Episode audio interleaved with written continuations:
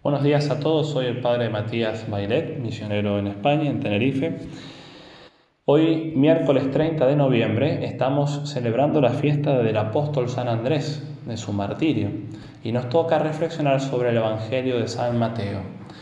Paseando junto al mar de Galilea, vio a dos hermanos, a Simón llamado Pedro y a Andrés, que estaban echando la red en el mar, pues eran pescadores.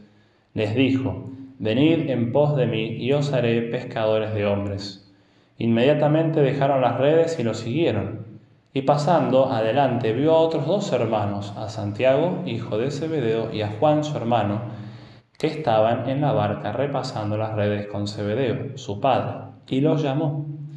Inmediatamente dejaron la barca y a su padre y lo siguieron. Palabra del Señor. Gloria a ti, Señor Jesús. Queridos hermanos, como decíamos, estamos hoy celebrando eh, la fiesta del apóstol San Pablo, el martirio del apóstol San Pablo, del, perdón, del apóstol San Andrés. Estamos recordando el martirio del apóstol San Andrés.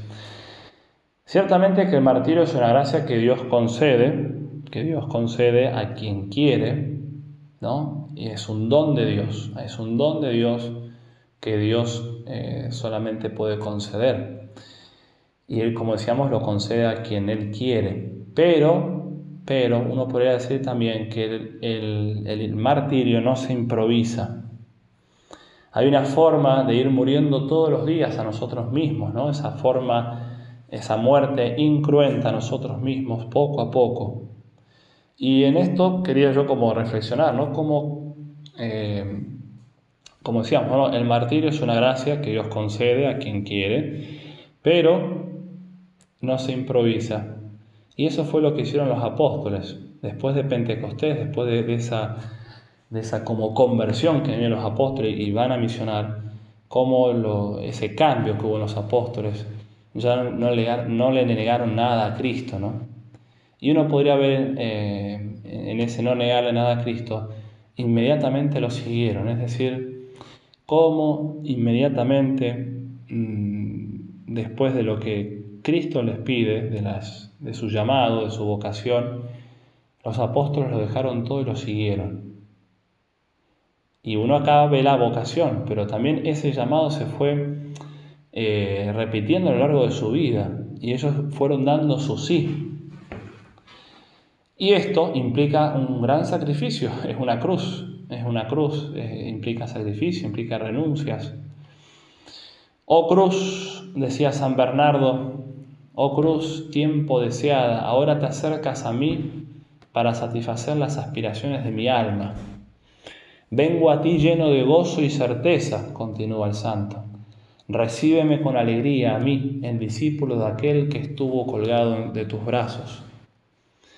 Según la tradición, así hablaba San Andrés, viendo de lejos la cruz levantada para su suplicio y de dónde le venían a ese hombre un gozo y una exultación y una exultación tan sorprendentes y del hecho de que fue muriendo poco a poco todos los días inmediatamente lo siguieron.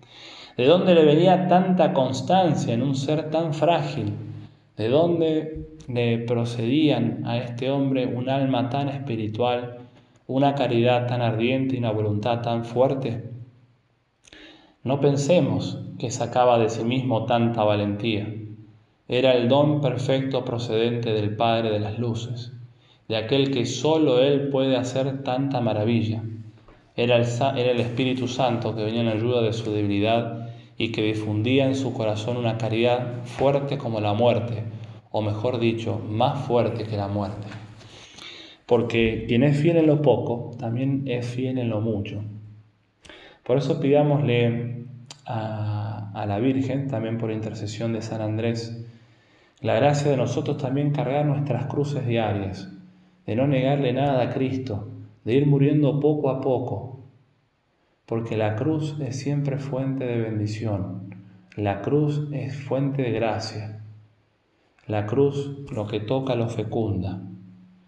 Debemos tomar nuestra cruz como hizo el apóstol San Andrés, para seguir al Señor más de cerca, para que aquellas cosas que Dios nos invite a renunciar, a dejar por su seguimiento, nosotros seamos capaces de hacerlo.